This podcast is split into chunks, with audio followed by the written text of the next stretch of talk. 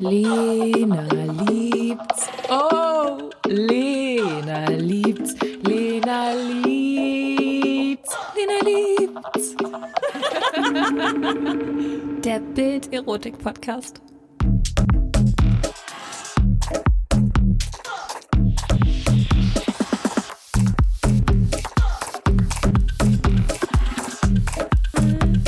Hallo, los geht's mit einer neuen Folge Lena liebt's und ich bin wieder nicht allein. Ich habe heute einen sehr tollen und sehr spannenden Gast.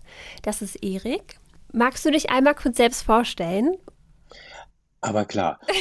Ich bin, ähm, ja, ich bin Erik Hegmann, ich bin Paartherapeut, ich bin Parship-Studienbegleiter und habe ein paar Zahlen mitgebracht. Und außerdem bin ich ja der Paartherapeut aus der Fernsehserie Die Paartherapie, die es in der ARD-Mediathek zu sehen gibt. Vielleicht kennt die ja jemand. Also ich kenne sie und ich habe dir gerade schon gesagt, die muss man sich mal angucken, weil die ist wirklich gut. Es ist sehr Ganz spannend. lieben Dank. Das freut Also mich sehr. Man, man kann ganz, ganz, ganz viel dabei lernen. Ähm, wir sprechen heute über Sex Ja. und Beziehungen. Ähm, und zwar, oder lass uns anfangen, dass wir mal kurz darüber sprechen, wann Sex eigentlich gut ist. Weil ich glaube, da gibt es so eine kleine Studie, da bist du schon viel besser im Thema drin als ich, ähm, in der es darum ging, was guten Sex ausmacht. Also natürlich ist erstmal, was ist gut, was gefällt mir, was tut mir gut, was törnt mich an, was erregt mich, was bringt mich zum Höhepunkt, äh, was befriedigt mich. Das ist natürlich unglaublich individuell. Wir haben aber trotzdem mal versucht, ein paar Antworten in einer wirklich repräsentativen Studie rauszufinden. Und da kam dann raus, also zufrieden mit dem Sexleben sind dann doch fast 60 Prozent der Befragten. Bist Und- bist überrascht? Ich bin ein bisschen- überrascht. Ich bin ein bisschen überrascht und zwar deswegen, weil ähm, das hat natürlich vielleicht auch was mit meinem medialen Konsum zu tun, weil überall steht ja eigentlich, wie man es besser machen kann, wie man es toller machen kann, wie man es intensiver machen kann. Und ganz viel in der Sexualtherapie beispielsweise ist auch das Thema, wie viel Druck erleben Menschen von außen, dass sie mehr, häufiger, besseren Sex haben müssten, als sie eigentlich vielleicht selber wollen. Und da fand ich das dann eigentlich ein bisschen überraschend, aber vor allem fand ich es eigentlich gut, weil das bedeutet, die meisten Menschen sind tatsächlich zufrieden mit ihrem Sexleben. Und es gibt einen kleinen Unterschied zwischen Männern und Frauen. Ähm, 55 Prozent der Männer sind zufrieden und 60 Prozent der Frauen sind zufrieden. Und Oh, das finde ich jetzt überraschend tatsächlich. Ich hätte gedacht, dass die Männer zufriedener mit dem Sexleben sind als die Frauen, weil ich finde, auch das wird immer so ein bisschen durch die Medien suggeriert, oder? Das wird so suggeriert, aber möglicherweise ist das nicht so. Also das ist etwas, was ähm, sicherlich auch mal noch wert wäre, genauer zu hinterfragen. Ähm, woher kommt dieser Blick, den wir da automatisch haben? Ähm, möglicherweise ist aber auch einfach wieder viel passiert. Also ich bin mir sicher, das war vor zehn Jahren bestimmt noch anders. Und es gibt immer mehr Angebote, die sich sowohl an Männer als auch an Frauen richten und vor allem ja auch mitteilen, ihr seid für eure Lust, für eure Leidenschaft, für euren Genuss, seid ihr auch selbst verantwortlich. Wie jetzt nicht der Macht Partner was draus. Nee. Das war, das ist so diese schöne Idee, das ist genau wie in der Beziehung auch. Du bist für mein Glück verantwortlich. Leider nein. Das ist in der Job Description so nicht festgelegt. Und ähm, das wird manchmal so ein bisschen angenommen und ich glaube, es ist total menschlich. Also dieser Gedanke, du machst jetzt erst, das gefällt mir nicht, also bist du schuld daran, dass es mir nicht gut geht. Ich finde das total menschlich, aber Veränderung muss immer bei einem selbst passieren. Insofern finde ich diese Zahlen, die Ergebnisse eigentlich ermutigend. Nichtsdestotrotz sagen sie auch, da gibt es schon auch eine große Gruppe, die nicht so wahnsinnig zufrieden ist mit ihrem intimen Leben und ähm, das ist natürlich schade. Aber die Frage ist ja, was macht gut eigentlich aus? Und das fand ich interessant, weil da haben dann ähm, 58 Prozent der Befragten gesagt, es ist das richtige Match, mit dem es sexuell einfach passt. Und das ist eigentlich ja so ein bisschen was Vages, ne? Also da kann man sich nicht so genau drunter vorstellen, was macht das jetzt wirklich gut? Und vielleicht können wir da später noch mal einen Blick drauf werfen, was das genau bedeuten könnte. Und ähm, na, Hälfte, fast die Hälfte der Befragten sagen, ähm, Sex ist dann gut, weil ich meine Bedürfnisse gut kenne. Das finde ich zum Beispiel etwas äh, sehr Ermutigendes, weil da sagt mir, ja, da ist was passiert. Immer mehr Menschen wissen, was tut mir eigentlich gut, was brauche ich, was wünsche ich mir. Und ähm, so viel Selbstbewusstsein äh, finde ich auch tatsächlich attraktiv, auch im Schlafzimmer. Mhm. Und was gar nicht so relevant gewesen ist, das sind nur 45 Prozent, war die Häufigkeit. Also immer dann Sex haben zu können, äh, wann man es sich wünscht. ähm, ja, das ist, das ist gut, aber das ist gerade mal für 40 Prozent sozusagen der richtige, richtige ähm, Weg. Das ist Und, ja auch ein kleiner Luxus irgendwie, oder? Ich finde fast, dass das ein Luxus ist. Das ist ein totaler Luxus und wir sind mit die erste Generation, die diesen Luxus eigentlich auch ausleben kann. Also die Generation vor uns hatten eher das Thema, sie konnten nicht, sie durften nicht, sie fanden keinen Ort, es gab keine Gelegenheit, es gab keine Partner, Partnerin dafür. Ähm, das hat sich alles geändert und es gibt durchaus auch in der Sexualtherapie den Gedanken, dass uns das heute auch unter Stress setzt, dass wir eigentlich häufiger Sex haben könnten, als wir auf Sex Lust haben. Und dass das etwas ist, was uns stresst. Ob das stimmt, keine Ahnung. Auf alle Fälle glaube ich schon, wir sind in einer besseren Situation als diejenigen, die gerne Sex gehabt hätten, aber keinen haben konnten oder keinen haben durften. Ja, das stimmt. Ja, da sind wir eindeutig in einer besseren. Ich glaube auch gerade Frauen nochmal.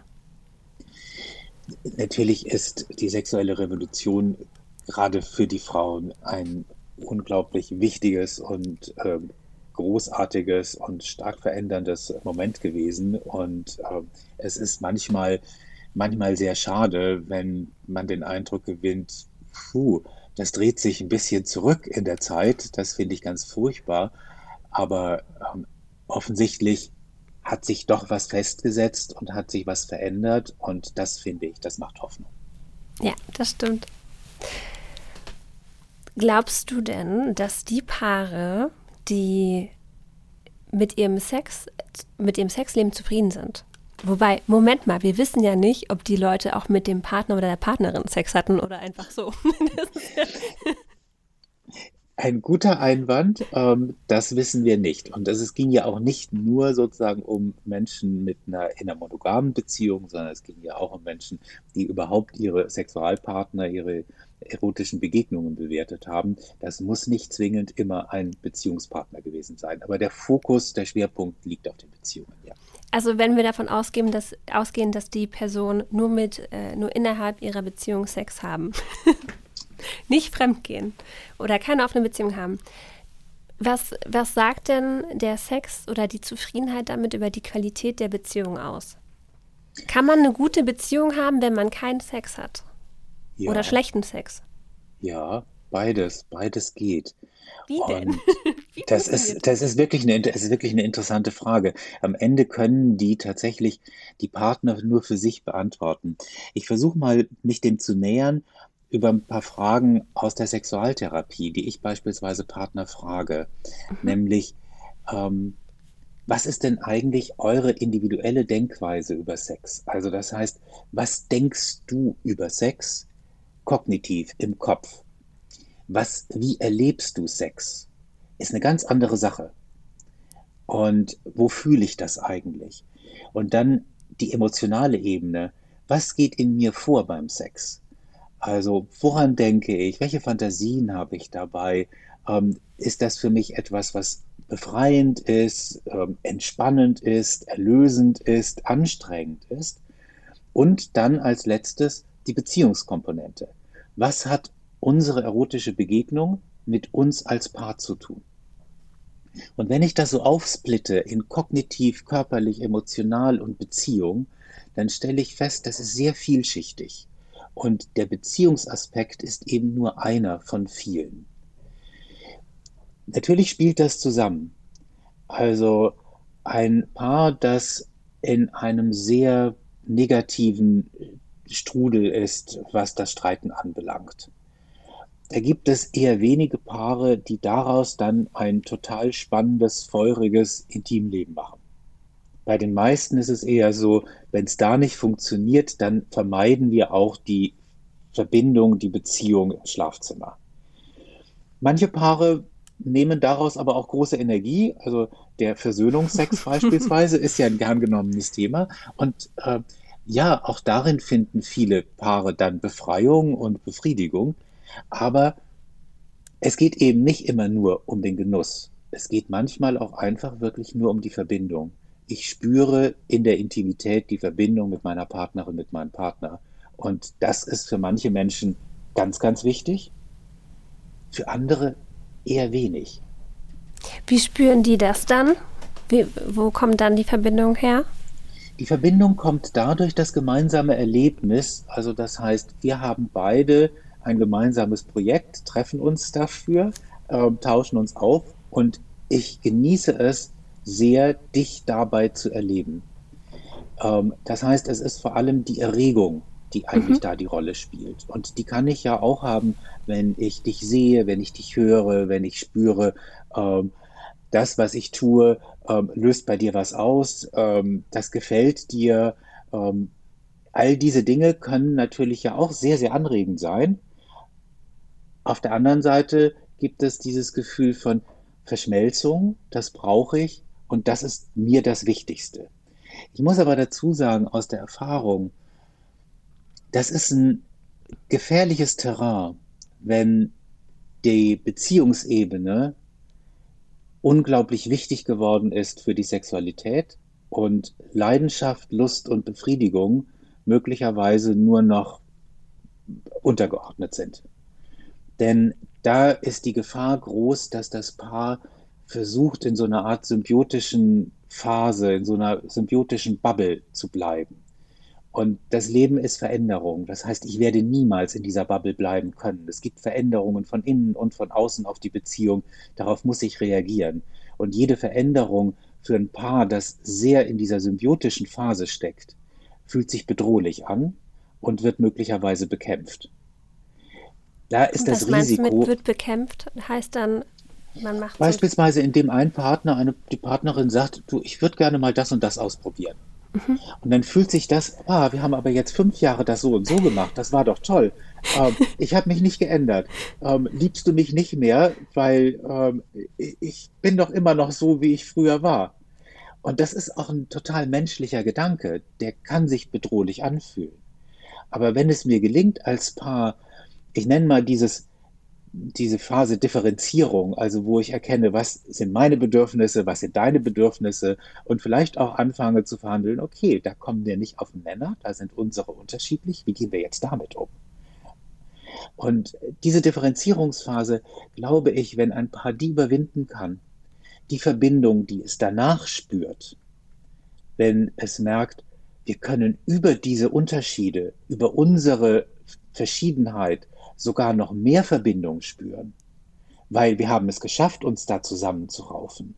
Ich glaube, das ist nachhaltiger und stabiler für eine Beziehung, als zu versuchen, in dieser symbiotischen Bubble zu bleiben, weil die dann eben doch sehr stark ähm, von Bedrohung geschützt wird. Also da darf nichts passieren, da darf keine anderen Einflüsse kommen. Und ich glaube, das ist naiv zu glauben. Es wird andere Einflüsse geben. Sex verändert sich. Und das ist Fluch und Segen zugleich. Aber ich kann mir vorstellen, dass das auch schwierig ist, wenn du fünf Jahre lang die gleichen Dinge machst und irgendwann denkst du dir, ups, ich würde gern das oder das mal ausprobieren, das dann überhaupt erstmal anzusprechen, das ist ja auch schwierig. Genau. Diese Differenzierung, die ich meine, wie gehe ich damit um? Und da brauchen Paare eigentlich häufig eine Art Gesprächsfaden, wie sie damit umgehen können. Denn wenn ich sage, wir haben jetzt zehn Jahre das und das gemacht und wir haben es beide eigentlich genossen. Ich hoffe, dass du es auch so genossen hast wie ich. Und jetzt stelle ich fest, wir könnten wirklich auch mal was anderes machen. Wie formuliere ich das, ohne dich zu verletzen? Hm. Gleichzeitig muss ich aber das Risiko eingehen, dass dich das verletzt, wenn ich es anspreche. Ich brauche also eine bestimmte Verbindung schon in der Beziehung, damit ich den Mut haben kann, so etwas zu sagen. Und wenn beide Partner beispielsweise diesen Mut nicht aufbringen, dann passiert das, was in sehr, sehr vielen Beziehungen, in den Langzeitbeziehungen eben in der Sexualität passiert. Man einigt sich auf das, was funktioniert. Also ich nenne es mal den kleinsten gemeinsamen Nenner die Schalter, die man betätigt und weiß, hier kommen wir in die Erregungsphase, da kommen wir ähm, drüber und da kommen wir zum Orgasmus und wenn ich das mache, weiß ich, dauert das noch zehn Sekunden. So, weil wir haben uns ja dran gewöhnt und das ist ja auch alles schön, das ist ja toll, diese Vertrautheit ist großartig. Aber die wird natürlich schon irgendwann mal langweilig. Und auch Sexualität in der Beziehung muss man sich ein bisschen vorstellen wie eine Gleichung. Ich habe hier Aufwand auf der einen Seite, und das ist beispielsweise, wie denke ich über Sex? Ähm, plane ich es? Will ich es spontan haben? Ist mir das zu viel? Will ich vorher ins Bad? Wo rasiere ich was? Und all diese Dinge, Aufwand. Dazu gehört Mut, es zu initiieren. Dazu gehört Gelegenheit, von diesem Alltagsraum in einen erotischen Raum überzutreten. Niemand hat einen Schalter, den er einfach umschalten kann und jetzt habe ich Lust, sondern je länger man zusammen ist, das bedarf dann Planung und Absprache. Und all diese, diese Faktoren, die müssen sich ja lohnen. Das heißt, auf der anderen Seite muss was rauskommen, was meinem Körper vor allem und meiner Psyche sagt, der Einsatz, der lohnt sich. Darauf habe ich Lust. Klar, ja, natürlich dauert das ein bisschen was. Und ja, vielleicht gehe ich noch vorher zum Sport. Aber natürlich mache ich das gerne. Das, ich freue mich drauf, was, was dann nämlich passiert. Und wenn dieses Ergebnis sich ein bisschen langweilig anfühlt, dann ist meine Begeisterung da zu investieren höchstwahrscheinlich nicht mehr so groß. Und je länger das dauert, umso geringer wird sie wahrscheinlich. Das heißt, auf der anderen Seite muss es im Plus sein. Und dafür muss ich höchstwahrscheinlich was tun. Das passiert nicht von alleine. Sollte man dann sagen, okay, alle fünf Jahre reden wir nochmal darüber, ob das, was wir hier machen, uns wirklich gefällt? Braucht man dann so einen Termin? Ich würde das häufiger machen, ehrlich gesagt. Ich würde das häufiger vorschlagen als alle fünf Jahre. Ähm, ja, ich denke schon, dass so ein Abgleich ganz sinnvoll sein kann. Ähm, ich bin ja ein großer Verfechter von Date Nights. Und ich glaube, Ach, das ist nicht optional. Also Paare, die in einer Beziehung sind, brauchen Date Nights. Aber meinst Und du mit einer Date Night Sex oder meinst du also ich, ich würde sagen, das eine schließt das andere nicht mhm. aus und das Paar kann sich entscheiden, wie, wie, was machen wir jetzt aus diesem Abend. Also Netflix und Chillen kann auch sehr schön sein, keine Frage, ähm, im Wortsinne, aber mhm. warum nicht danach möglicherweise auch nochmal eine intime Begegnung haben? Das mhm. kann ja auch gut sein. Und vielleicht suche ich den Film ja entsprechend raus, mhm. damit, damit die Stimmung ähm, oder dieser Übertritt in den erotischen Raum auch möglich, möglichst einfach gelingt ich denke, wir können, wir können sagen, ähm, je länger eine Beziehung dauert, umso mehr Kommunikation braucht es über Fantasien und Wünsche. Und ich habe festgestellt in der Arbeit mit Paaren, dass wenn ich das schon mal klar definiere und sage, eine Fantasie ist das, was in meinem Kopf abläuft, was der Film, der passiert, vielleicht das, was den Schalter umlegt, um zum Höhepunkt zu kommen oder was den Schalter überhaupt umlegt, um in die Erregung zu kommen, das ist kein Wunsch. Der Wunsch ist das, was ich wirklich gerne machen würde. Mhm. Die Fantasie, die kann was ganz anderes sein. Und Paare, die den Eindruck haben, die Fantasie des Partners, der Partnerin ist schon bedrohlich. Mhm die haben Probleme darüber zu sprechen und natürlich dann auch Wünsche zu formulieren. Und ich glaube, es kann sehr hilfreich sein zu sagen, das sind zwei völlig verschiedene Dinge. Also von, in meiner Fantasie können wir, ich weiß nicht, auf was für Sexpartys gehen und unglaubliche Dinge machen. Mein echter Wunsch danach hält sich vielleicht dann doch eher in Grenzen und vielleicht bin ich dann doch äh, lieber in der Fantasie diese Person. Aber die gibt mir ja auch was, diese Fantasie. Also daraus kann ich ja auch was entwickeln. Und ähm, ich könnte mir vorstellen, für viele Paare, das macht es einfacher, darüber zu sprechen, aber darüber sprechen, das muss sein. Das muss aber sein. Wie, also angenommen, ich bin in einer Beziehung und ich habe einen ganz wilden Wunsch. eine ganz wilde Fantasie. Wie kann ich denn meinem Partner oder meiner Partnerin sagen, hey, ich habe diese Fantasie, ich will das vielleicht gar nicht aus, also wie kann ich die Bedrohlichkeit rausnehmen? Wenn ich also jetzt sagen so würde, ich möchte unbedingt mal mit zehn anderen Leuten schlafen. So, dann ist ja klar, dass die andere Person denkt, ei. Naja, wenn du jetzt sagst, das ist dein Wunsch, ist es was anderes. Wenn du sagst, in meiner Fantasie habe ich auch mal Sex in der Gruppe. Mhm. Ich also, finde das nicht wirklich tra tragisch, das zu formulieren. Und ich glaube, das braucht es auch. Was vielleicht ein bisschen schwierig ist, ich habe jetzt gerade gesagt, Paare müssen darüber reden. Das ist ähm, nicht gut formuliert. Mein Wunsch wäre, Paare dazu zu bringen, dass sie darüber reden wollen. Weil mhm. wenn ich über was, wenn ich was tun muss, sage ich erstmal, das ist ein Angriff auf meine Autonomie, da habe ich keine Lust, ich muss gar nichts. Wenn ich aber eine Motivation finde, eine Inspiration, warum ich etwas machen will, dann hält mich niemand auf. Und wenn es einem Paar gelingt zu sagen, ich habe da eine bestimmte Vorstellung von den Rollen, die ich in Sexualität ausleben möchte. Und ich habe auch eine bestimmte Vorstellung, wie unser Sexleben als Paar sein kann und zwar so, so und so, und das klingt ganz großartig, dann ist das ein Ziel, auf das ich hinarbeiten möchte. Und ich bin schon überzeugt, um dahin zu kommen, braucht es Kommunikation. Und zwar wirklich verbale Kommunikation. Nicht nur, äh, ich lege meine Hand, ich lege deine Hand dahin, wo ich gerne hätte, wo du mich anfasst, sondern wirklich drüber sprechen. Und wenn dann was ist, wo ich sage, ja, ich habe Fantasien, äh, habe ich mal in einem Film gesehen, ich finde diese Fantasie mit einer Gruppe eigentlich ganz spannend. Nein, ich möchte sie nicht ausleben, aber ich finde die Fantasie spannend.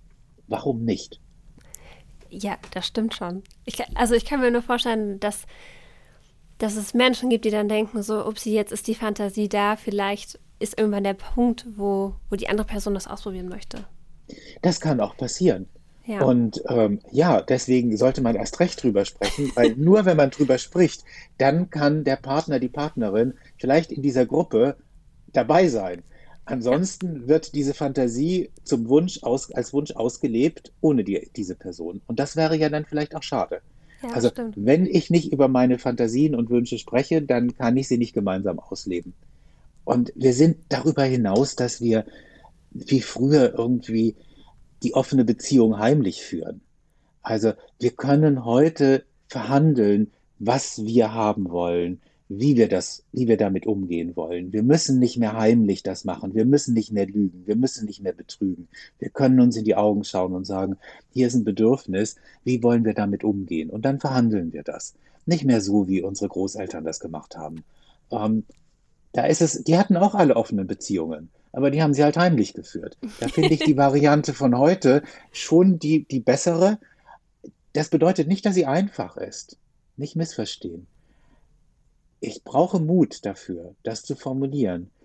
Da bin ich auch wieder bei diesem Differenzierungsgedanken, der da sagt, ich lade dich ein, mir deine Fantasien zu erzählen und ich weiß, da könnten welche dabei sein, die finde ich vielleicht ein bisschen unattraktiv. Weil wenn du sagst, ne, also ich habe zum Beispiel schon seit vielen Jahren keine, keine Friseurkosten mehr ähm, und du sagst, ich finde dichtes, volles Haar, da träume ich von, das finde ich groß. Ja, natürlich piekst das, das bin nicht ich. Okay, aber es ist eine Fantasie. Damit kann ich zurechtkommen, glaube ich. Und wenn ich nicht mal über so eine Kleinigkeit hinwegkomme, und dir zugestehe, dass du da auch eine eigene Persönlichkeit bist mit eigenen Bedürfnissen und ich nicht alle treffen kann und befriedigen kann und wahrscheinlich auch nicht befriedigen möchte, ähm, dann muss ich drüber reden. Ich finde, das ist ein ganz guter Punkt, den du gerade angesprochen hast, dass man es ist ja auch nicht dein Job als Partner oder Partnerin, alle sexuellen Bedürfnisse, Fantasien zu erfüllen oder zu befriedigen. Das ist ja gar nicht auf keinen Fall. Also da ist ja jeder hoffentlich auch so ähm, ja selbstbewusst und, und weiß seinen eigenen Wert zu schätzen, um auch diese Grenzen aufzuzeigen und zu sagen, nee, das ist jetzt gerade nicht das, was mir Spaß machen würde. Es tut mir leid, da bin ich raus. Ähm, was nicht heißt, Okay, wir können es einmal probieren. Ein zweites Mal, wenn es halbwegs okay war. Ähm, das ist dann Verhandlungssache. Aber natürlich muss ich sagen dürfen und können, nee, das ist nicht meins. Tut mir leid. Ich kann dir aber verraten, also ich kenne das Gefühl, dass jemand mit einem Wunsch ankommt und man selbst denkt, sorry, da bin ich jetzt raus. Und dass man sich selbst dann schon so ein bisschen nicht direkt schlecht fühlt, aber denkt, okay, Mist, das kann ich jetzt nicht erfüllen. Also es ist schon so ein, muss natürlich weiß man, man muss es nicht, aber trotzdem ist dieser Gedanke ja da. Ähm, das weiß ich und, und ich denke, das ist Teil von einer Beziehung, solche Sachen aushalten zu können. Denn worum geht es dabei?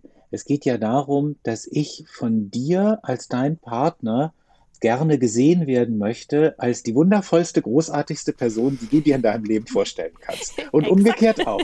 Also der beste Liebhaber, der überhaupt irgendwie rumläuft. Und wenn du jetzt das, mir das Gefühl gibst, ähm, yo, also in vielen Bereichen mag das schon so stimmen, aber in dem, dem und dem und dem und dem Bereich eher nicht. Das ist etwas, damit muss ich zurechtkommen. Das tut weh, das ist schmerzhaft. Das ist etwas aushalten, nämlich ein Nein. Und dieses Nein ist ein Nein zu mir. Und das kränkt.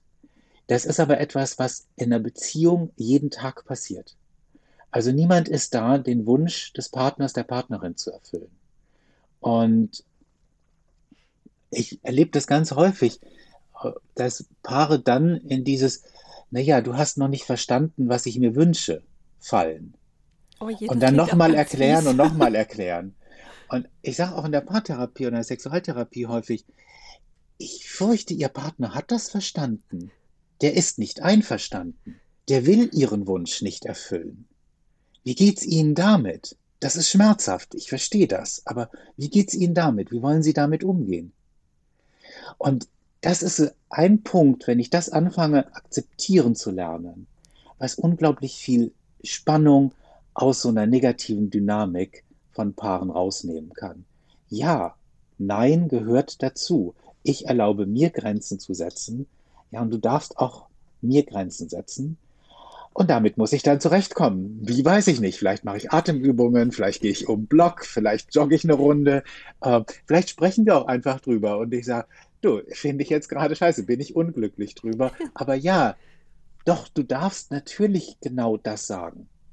Sonst funktioniert das, glaube ich, auf Dauer nicht. Wahrscheinlich ist das auch etwas, was am Ende das gemeinsame Sexleben viel besser macht, oder? Wenn man weiß, wir können beide aushalten, wenn wir irgendwas nicht gut finden, aber wir können uns trotzdem sagen, was wir machen wollen oder was wir uns wünschen. Ich glaube, dass das eine ganz wichtige Säule ist, sowohl für alle Beziehungsthemen als auch natürlich für ähm, das gemeinsame erotische Projekt. Wo will ich da eigentlich hin? Wer will ich sein? Ja, ich, ich, ich, ich sage gerne dazu ein erotisches Projekt, weil ähm, ich mache sehr gerne häufig eine, eine Intervention, also so eine Übung, so ein Experiment mit Paaren. Da beschreiben die dem anderen bestimmte sexuelle Anteile, bestimmte sexuelle Rollen, die sie gerne einnehmen würden.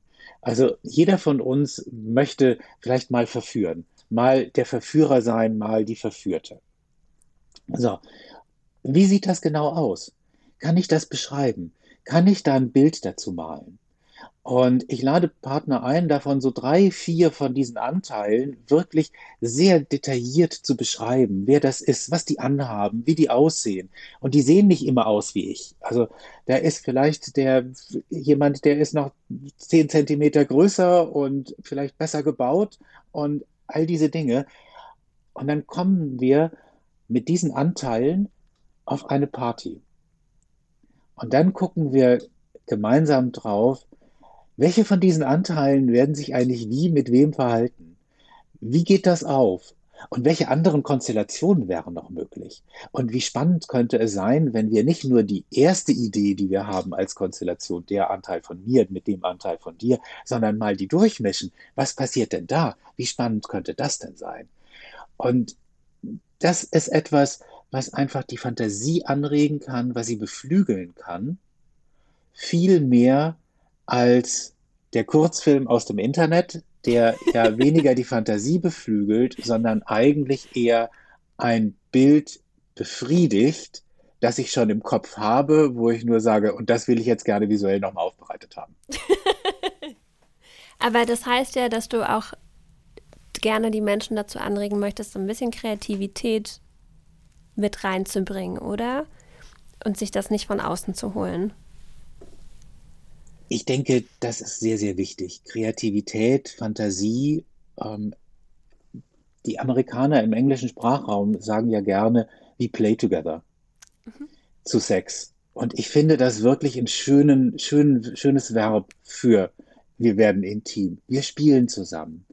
Und ich meine, wir haben diese wunderbare eingebaute Möglichkeit miteinander zu spielen und brauchen dafür nichts weiter als das, was wir da haben. Das ist doch eigentlich so großartig. Ähm, das heißt jetzt nicht, dass ich nicht sagen will, man darf auch nicht noch was dazu nehmen. Das, darum geht es nicht. Klar, das, das, auch das darf, darf sein. Aber wir bringen schon so viel mit. Und ich denke, da können wir was ausnutzen und da können wir wirklich miteinander spielen. So wie Kinder ganz kreativ eben anfangen, sich Spiele auszudenken, können wir als Erwachsene das ganz genauso machen. Und dazu gehört einfach auch wirklich, ähm, sich wohlfühlen zu können, sich wohlfühlen zu dürfen beim Sex. Und das war jetzt auch in unserer Parship-Studie so dieser wichtige Part, dieses Wohlfühlen. Fast die Hälfte der Befragten sagt, das Wichtigste beim Sex ist mir, dass ich mich wohlfühle dabei. Und das hat nicht nur was damit zu tun, was meine Partnerin, was mein Partner macht, sondern auch ganz viel, kann ich mich eigentlich in meiner Rolle wohlfühlen, die ich hier gerade auslebe? Kann ich mich in meinem Körper wohlfühlen? Ähm, gibt es irgendwelche Gedanken, die dieses Wohlfühlen einschränken, weil ich denke, oh, jetzt mache ich was Böses, das darf man eigentlich nicht. Pfui, hat meine Mutter schon gesagt, ist nicht so gut. Wie, wie, wie, wie gehe ich damit um? Und um wohl, mich wohlfühlen zu können, brauche ich, glaube ich, vor allem Vertrauen in mich, weniger in den Partner, sondern in mich, dass ich damit umgehen kann, wenn es jetzt dann auch mal vielleicht schief läuft. Wenn es mal einen Moment gibt, wo beide eher sagen, hm, da können wir jetzt auch gut drüber lachen, das war ja nichts. Wie lernt, hast du, oder vielleicht hast du ein, zwei Tipps, die, die du mitgeben kannst, wie Menschen lernen, sich wohl zu führen. Und auch wie man den Druck von, von, von Partnern also, oder Partnerinnen nimmt, weil du hast auch gerade angesprochen, sich körperlich wohl, wohlfühlen. Ich habe jetzt keine Zahlen dazu, aber ich vermute, dass es mehr Frauen gibt, die mit dem Körper hadern, vielleicht weil sie Kinder bekommen haben und dann, ja. Also das Wohlf Wohlfühlen im Körper, das ist tatsächlich ähm, auch in den Altersgruppen sehr unterschiedlich. Und ähm, wir wissen natürlich, was die Bilder in sozialen Medien, was diese Vorbilder mit uns machen. Wir wussten das beispielsweise schon seit dem letzten Jahrhundert, was Frauenzeitschriften Anzeigen mit Frauen gemacht haben, die Millionen von diesen Anzeigen sehen mussten in ihrem Leben, die ihnen alle gesagt haben, du bist keine tolle Frau, wenn du so und so nicht aussiehst. Und das hat mit Frauen sehr viel gemacht und nichts Gutes. Und heute ist das ein bisschen geschlechterübergreifend. Die Zeitschriften sind nicht mehr ganz so gefragt. Dafür haben wir diese schönen Bilder im Internet, an allen sozialen Medien. Und jetzt trifft es durchaus auch verstärkt Männer, die auch ein Bild von sich haben, wo sie glauben, so müssen sie aussehen, weil sonst findet keine Partnerin sie interessant. Und ähm, sie erleben häufig dann auch, wenn sie nicht so super sind, dann kriegen sie keine Antworten beispielsweise auf den, auf mhm. den Plattformen. Aber dieses Wohlfühlen ähm, ist etwas, was ich mir wirklich aneignen muss, fürchte ich heute. Dadurch, dass diese vielen Vorbilder, falschen Vorbilder, die alle nur Marketing sind, ähm, auf mich einprasseln, muss ich, glaube ich, wirklich aktiv was dagegen setzen. Und das kann sein, dass ich anfange, bestimmte Emotionsregulationsübungen mal auszuprobieren. Also ich gucke mir ein Bild an und ich stelle fest, es verkrampft sich in meinem Körper, weil eigentlich bin ich eifersüchtig. Sowas, so würde ich gerne auch aussehen. Ähm, wie kann ich damit umgehen? Und diese Emotionen erstmal zu benennen, zu sagen, ja, ich bin jetzt hier gerade angespannt. Ähm, das beeinträchtigt mich. Ich habe Angst, dass ich nie wieder so sein kann. Ähm, ich bin schon in dem Alter, wo ich feststelle, das wird nicht mehr besser. Also ich werde nicht mehr, ich werde, äh, ne, also viele Jahrzehnte lang konnte, konnte ich immer sagen, jo, das wird ja auch noch besser. Irgendwann mal kommt mein Alter und muss ich zugestehen, nee, wird es nicht. Also ich werde langsamer, ich werde unbeweglicher. Ähm, es wird, die Erektion wird weniger hart sein. Ähm, es wird weniger Feuchtigkeit geben. All diese Dinge, damit muss ich irgendwann mal umgehen. Und ja, das sind vor allem ja Ängste, mit denen ich da arbeite. Und deswegen könnte Emotionsregulation oder ich mag lieber den Begriff ähm, emotionale Agilität lernen. Ähm, wie gehe ich damit um? Wie kann ich das benennen und wie mache ich, was mache ich dann daraus? Denn ich muss in dieser Angst nicht festsitzen. Mhm. Finde ich gut. ähm, ich habe noch eine Frage und zwar, können, kann man denn mit dem richtigen Partner und der richtigen Partnerin schlechten Sex haben? Weil du hast vorhin ja schon erwähnt, dass die, äh, dass die Studienteilnehmer gesagt haben, irgendwie ist es einfach das richtige Match, oder? War das das, was die gesagt ja, haben? Das haben sie gesagt. Und ich finde das auch, ähm, ich finde das eine sehr nachvollziehbare Antwort. Aber die sagt mir natürlich nicht, was ist denn eigentlich das richtige Match? Woran mache ich das fest? Und da steckt so ein bisschen Gedanke dahinter, ich nenne den Disnifizierung der Liebe. Mit dem richtigen Partner, mit der richtigen Partnerin funktioniert einfach alles. Mhm. Nope. Das stimmt Wirklich nicht. nicht? Scheiße. Nee, schade, ne? Schade. Im Gegenteil, damit es auch mit der richtigen Partnerin oder dem richtigen Partner funktionieren kann, müssen beide leider sich wirklich Mühe geben. Und auch hier gilt es dann wieder, die Motivation dafür zu finden. Ich gebe mir gerne Mühe, das ist nicht das Thema, wenn ich weiß, wofür. Und wenn ich feststelle, ja, mit dieser Person, mit der ich eigentlich ein tolles Leben führe, mit der alles großartig ist, und wir haben ganz viele Sachen gemeinsam aufgebaut, wir haben viele Erfahrungen gemacht, wir haben viele Krisen überwunden, aber der Sex ist langweilig geworden,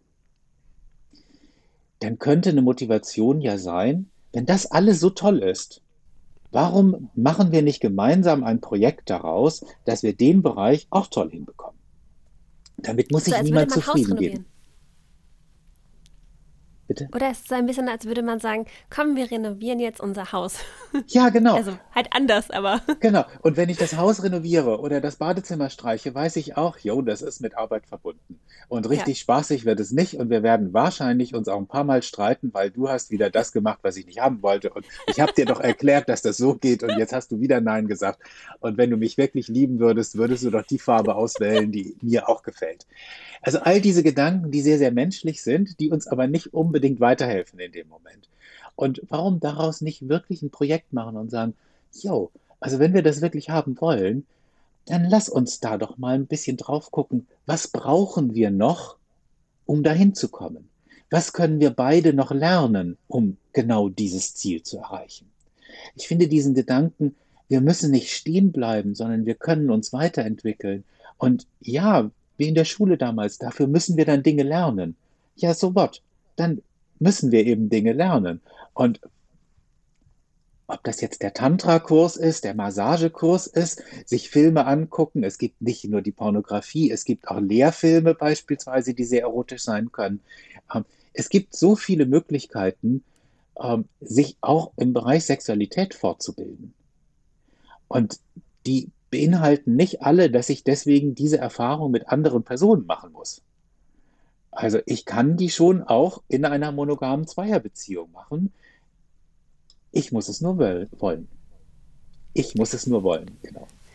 Ich finde, man kann ja auch, wenn man das also man, man, könnte ja dann auch so sagen, wie tatsächlich bei der Renovierung, man bringt so Farbmuster mit und sagt, guck mal, wie wäre es damit? Wie sieht dein Farb Fantasiefarbmuster aus? Dann kann man sich gegenseitig Vorschläge machen, weil mein Eindruck ist manchmal, umso länger Menschen in einer Beziehung sind, umso schwieriger wird es darüber zu sprechen. Also irgendwie ist da diese Hemmung und weil eigentlich ist es doch so simpel zu sagen, hey, das läuft gerade nicht. Was, wie können wir das gemeinsam ändern? Aber so leicht ist es ja dann irgendwie doch nicht. Das ist so ein bisschen Paar Mikado. Derjenige, der es zuerst anspricht, verliert. Und ich habe das Gefühl, wenn mich beschäftigt es zwar, aber wenn du es nicht ansprichst, dann bilde ich mir vielleicht ein, nur ein, dass das ein Problem ist und dann muss ich es auch nicht ansprechen. Also das ist die Erklärung, die ich mir dann selber gebe. In Wahrheit ist es natürlich ein bisschen Feigheit.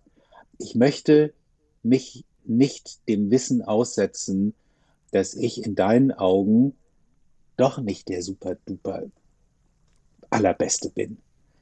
Das ist für mich schwer auszuhalten. Gleichzeitig erlaube ich mir natürlich sehr wohl, von dir zu denken, oh, puh, also weißt du, also in dem Bereich bist du die beste Frau der Welt, aber in dem, ach nee, nee, aber lass uns mal lieber nicht drüber sprechen. So, das kann man machen, aber dadurch schränke ich immer mehr die Themen ein, über die ich mit jemandem spreche. Und ich glaube, ich nehme meiner Beziehung Entwicklungspotenzial und vor allem nehme ich mir und meiner Partnerin, meinem Partner Entwicklungspotenzial. Wenn ich nicht anfange, genau diese Themen auch anzusprechen. Und ja, das ist bedrohlich. Das ist etwas, was Mut erfordert. Und ich habe großen Respekt vor den Paaren, die sich trauen, sich zu solchen Gesprächen zusammenzusetzen und wirklich sagen, was ist eigentlich das, was dich am meisten antört? Ist es die Berührung? Ist es das Tasten? Ist es der Geruch? Ist es das Wort? Ist es das, was du hörst? Es ist das Schmecken. Kaum Paare machen das. Und dabei ist es so wichtig und davon abgesehen, es ist total interessant. Also wenn ich das als eine Art Gesprächskultur etablieren kann, ich lerne die ganze Zeit dazu. Das ist doch toll, das ist doch spannend. Das stimmt. Ja, dann ist es auch, man kann das ja auch spielerisch machen, so wie du das vorhin gesagt hast, wenn man das als Spiel sieht. Dann ist es auch nicht so ernst und so verbissen. Ja, es ist auch, und auch hier, es ist nur ein Aspekt unserer Beziehung, unserer Verbindung. Möglicherweise ist für einen Partner dieser Aspekt wichtiger als der andere. Aber auch dann ist es sehr, sehr anzuraten, genau darüber zu sprechen. Wie wichtig ist mir Sexualität als Beziehungsbindemittel? Wie wichtig ist es dir? Und ähm, das verändert sich möglicherweise eben auch. Also auch wenn ich zu Beginn unserer Beziehung das und das gesagt habe, kann es sein, dass zehn Jahre später mit unseren gemeinsamen Erfahrungen wir einfach auch vielleicht an einem anderen Punkt sind. Und dann sollten wir da nochmal drauf gucken. Gedanken lesen, wir können es nicht. Und Paare versuchen Gedanken zu lesen, weil sie sich häufig nicht trauen, die Frage zu stellen, denn sie haben Furcht vor der Antwort. Und einen Rahmen schaffen, in dem beide Partner keine Furcht vor den Antworten haben müssen, das glaube ich, ist ein sehr lohnenswertes Ziel, denn damit eröffne ich ungeheuer viele Möglichkeiten. Oh, das ist ja das beste Schlusswort der Welt. Hast du aber am Ende noch einen Tipp, wie Paare das schaffen, diesen Rahmen zu schaffen? Weil, ja. Mein, also meine Bitte wäre, holt euch Unterstützung. Und diese Unterstützung muss jetzt nicht zwingend sein, dass man jetzt eine Paartherapie beginnt. Aber man kann vielleicht mal zwei, drei Sitzungen so als eine Art prophylaktischen Workshop machen, um mit einer Kollegin oder einem Kollegen mal auszuloten, wie könnten wir so ein Gespräch führen. Es gibt schöne Interventionen, also Übungen, Experimente, wo ich beispielsweise bestimmte Rollen einnehme, in meiner Technik Fragen zu stellen oder Fragen zu beantworten. Die schaffen einen sicheren Rahmen. Damit komme ich nicht in diese, oh, das ist ein Angriff, jetzt gehe ich in die Verteidigung, jetzt gehe ich in den Gegenangriff oder jetzt ziehe ich mich zurück, Dynamik, sondern das wird verhindert durch bestimmte Regularien, auf die ich mich vorher verständige. Und dann kann ich ganz andere Gespräche führen. Und diese Erfahrung, dass solche Gespräche toll sein können, das ist letztlich das, was meine negativen Erfahrungen irgendwann mal dann umschreibt. Was diese Angst nimmt und was mir den Mut gibt zu sagen, nee, das war toll, das machen wir wieder so. Mhm. Klar. Ich habe keine Angst vor dem Beziehungsgespräch, sondern ich will das führen, weil das ist toll. Danach ändert sich viel und dazwischen fühlt es sich auch gut an. Großartig. Ja, lass uns über Emotionen reden und nicht als Drohung und als Fluchtauslöser, sondern nee, da will ich genau hin. Und das, glaube ich, ist etwas, was am besten gelingt, wenn Paare das machen zu einem Zeitpunkt, wo es ihnen richtig gut geht. Ah, okay. Wenn es ihnen schlecht geht, dann ist das schon belastet. Dann ist schon dieses, wir müssen. Und dann aber ist auch normalerweise reden. diese Haltung, du musst dich ändern. Ähm, ich bin okay, aber du bist falsch. Ne? Also du musst dich ändern. Nur damit wir hier schon mal richtig sind. Ne? Also das ist schon mal klar. Und damit kommen wir nicht wirklich weiter mit diesem, diesem ich bin richtig, du bist falsch. Das ist kein Gespräch auf Augenhöhe, wie wir uns heute Beziehungen vorstellen. Ja, das stimmt. Das war schön. Danke, Erik. Ich habe richtig viel gelernt. Also ich glaube nicht nur ich, ich glaube auch noch jeder, der zugehört hat. Ich freue mich natürlich, wenn ähm, ja diese Zahlen, die wir da gefunden haben, ähm, Menschen ein bisschen inspirieren und motivieren, drauf zu gucken, wie sieht das eigentlich bei uns aus? Wo will ich hin? Was würde mir gut tun? Und ein bisschen zu überdenken, yo, also bin ich wirklich zufrieden oder geht da noch was? Und vielleicht ein letzter Gedanke, je mehr Stress ich mir mache darum, umso weniger Spaß macht mir das. Wenn etwas wirklich Lust und Leidenschaft gründlich ruiniert, dann ist es, wenn ich mir deswegen Stress machen muss. Das also stimmt, ja. so spielerisch wie möglich, äh, so liebevoll wie möglich, dann ist das der bessere Weg. Das stimmt. Ja, hast du total recht. Ja, Danke dir. Ich danke dir. Das war ein sehr schönes Gespräch. Vielen Dank. Ja, richtig viel Spaß gemacht, ja. Ich würde sagen, wir packen ähm, dein, deine Seite oder deine Instagram in die Shownotes, damit sich die Leute, die feststellen, ich habe jetzt drüber nachgedacht, bin doch nicht so zufrieden, vielleicht bei dir melden können.